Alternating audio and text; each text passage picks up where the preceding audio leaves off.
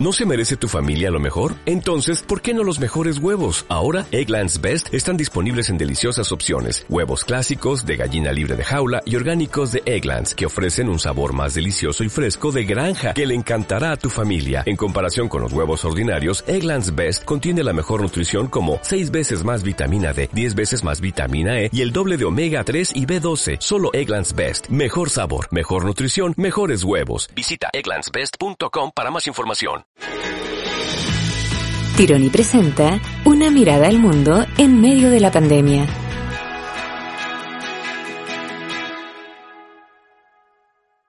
Confinamiento a favor y en contra. El confinamiento es una de las primeras medidas de restricción de la vida común que ha tenido un carácter casi planetario. Con muy escasas excepciones y sin que mediara ninguna forma de coerción internacional, los estados adoptaron esta medida radical como una de las primeras herramientas para combatir el nuevo coronavirus. Es igualmente novedoso que la decisión haya sido adoptada en algunas naciones antes de que la Organización Mundial de la Salud anunciara oficialmente, y en forma al parecer tardía, su calificación de pandemia el 11 de marzo del 2020. El Parque Disney World de Orlando reabrió sus puertas después de un mes de cierre, casi justo en el momento en que el estado de Florida alcanzaba el récord de contagios en Estados Unidos, con 15.300 nuevos casos el domingo 12 de julio. El parque exigió el uso de mascarillas, se impuso distancia en las usualmente apretadas filas de entrada a las diversiones y los altoparlantes recordaban continuamente la necesidad de lavarse las manos y evitar las aglomeraciones. Según reporta Joe Berkowitz en el sitio Fast Company, al menos unas pocas personas visitaron el parque con síntomas conocidos de COVID-19, rehusando desalentarse completamente. En la noche del lunes 13, el estado de Florida volvió a decretar el cierre de lugares públicos y establecimientos escolares. La experiencia de Disney World es un caso de ruptura del desconfinamiento que, según diversas opiniones, podría servir para proporcionar evidencia dura a una polémica que se está instalando con creciente fuerza en Estados Unidos y desde hace ya un par de meses en Europa. ¿El confinamiento colectivo es eficaz o es un error político? Fascista y totalitaria. El columnista del diario El Mundo, Fernando del Pino Calvo Sotelo, publicó el viernes 10 un artículo titulado Nunca más el error del confinamiento, cuyo propósito es advertir que aunque se produzca un rebrote o una segunda ola de contagios, España no puede permitirse el caos que produciría un segundo cierre indiscriminado. Del Pino sostiene que el confinamiento ha sido solamente producto de la ignorancia del momento y el pánico político. Los gobiernos sencillamente salieron en estampida. Pruebas muchas, pero tres le parecen elocuentes. Uno, España tuvo el confinamiento más extremo del mundo y también el mayor número de muertes por millón. La medida fue aturullada, tardía y un fracaso sanitario. Dos, ocho estados de Estados Unidos decidieron no confinar y su mortalidad ha sido indistinguible de la de estados vecinos. Tres, Suecia, que no confinó, tuvo el pico de muertes a mediados de abril y se ha reducido ahora en un 94%, exactamente igual que en el Reino Unido y Francia y poco después que en Italia y España.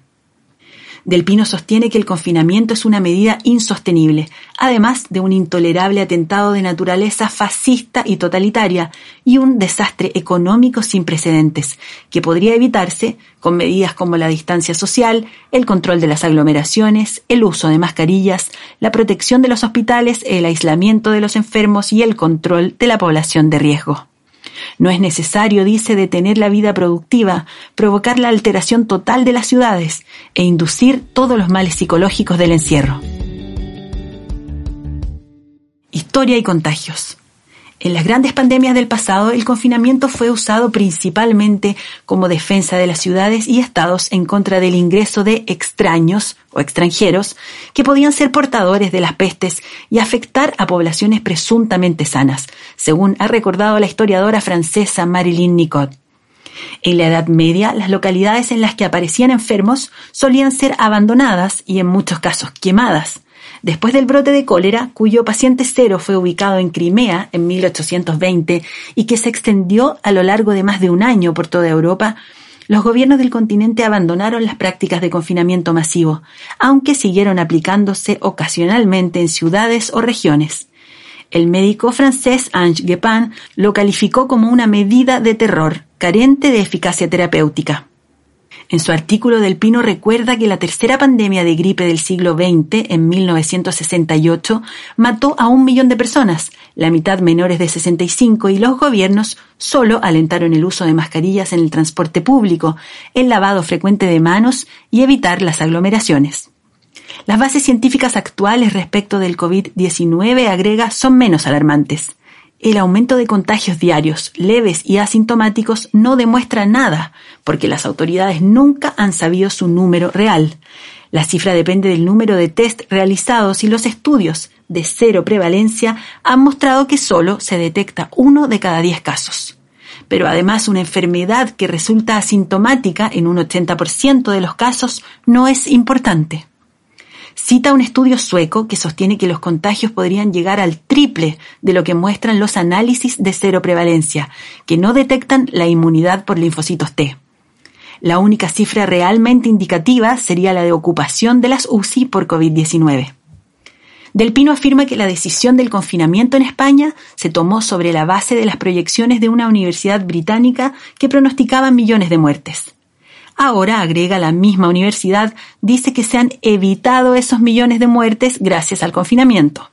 Segundas partes nunca fueron buenas, ironiza. Su alegato está en concordancia con otra discusión que también va al alza, la de las decisiones sanitarias tomadas a partir de una especialidad nueva, difundida a mediados de la década del 2000, denominada epidemiología computacional.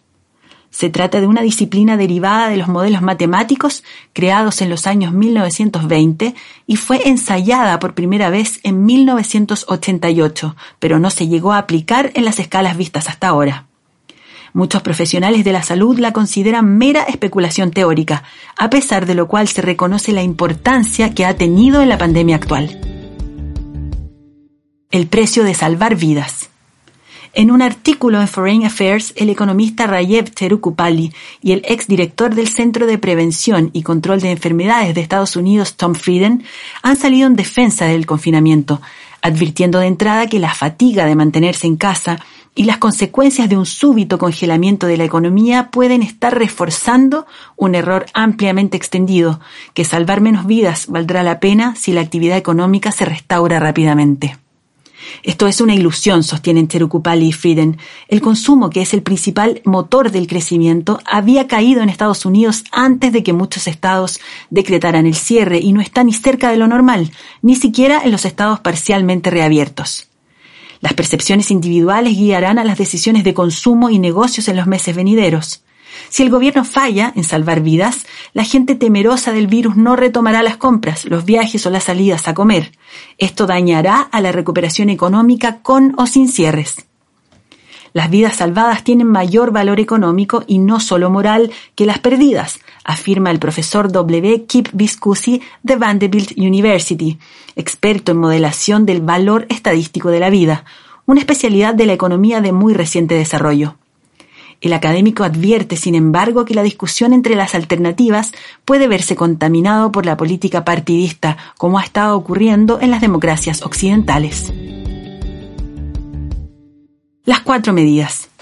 Cherukupali y Frieden sostienen que la relajación de las medidas restrictivas solo puede realizarse teniendo a la vista tres objetivos controlar la propagación del virus, proteger a los empleados de la salud y crear capacidades robustas en el sistema de salud, como lo han demostrado los casos de Alemania y Corea del Sur. En su opinión, sin imperativo jurídico, prisión, multas y otras sanciones, es poco probable que la población y sobre todo los trabajadores se tomen en serio esos fines. Mientras no exista una vacuna y ella esté disponible para toda la población mundial, la actividad productiva y económica no se normalizará, porque el temor al contagio seguirá siendo más fuerte que el deseo de normalizar. La ONG Resolve to Save Lives ha promovido la campaña Empaquétalo para resumir las cuatro medidas básicas que los gobiernos deben desarrollar para frenar la pandemia y sus posibles extensiones o rebrotes. Uno, aumentar los test. 2. Crear un sistema eficiente de rastreo de contagios. 3. Aislar a los contagiados. Y 4. Poner bajo cuarentena a los contactos de los contagiados. Pero Cherukupal y Frieden admiten que los costos para asegurar estas medidas son elevadísimos. En el caso de Estados Unidos, los test deberían llegar a 400.000 diarios. El equipo de rastreo de contactos tendría que ser de entre 100.000 y 300.000 personas Los centros de salud deberían ser rediseñados y dotados masivamente de equipos de protección para el aislamiento de contagiados. Y los estados y municipios deberían poder disponer de hoteles y moteles para enfermos. Y además tener presupuesto para pagar seguros de cesantía, subsidios para suplementar salarios y programas de ayuda directa a los sectores más frágiles. Billones para salvar trillones, sintetizan. Se trata de medidas muy disruptivas, reconocen, pero sería de gran utilidad para un objetivo que ha sido demasiado olvidado por las autoridades de todo el mundo, disponer de un equipamiento robusto para enfrentar la próxima pandemia.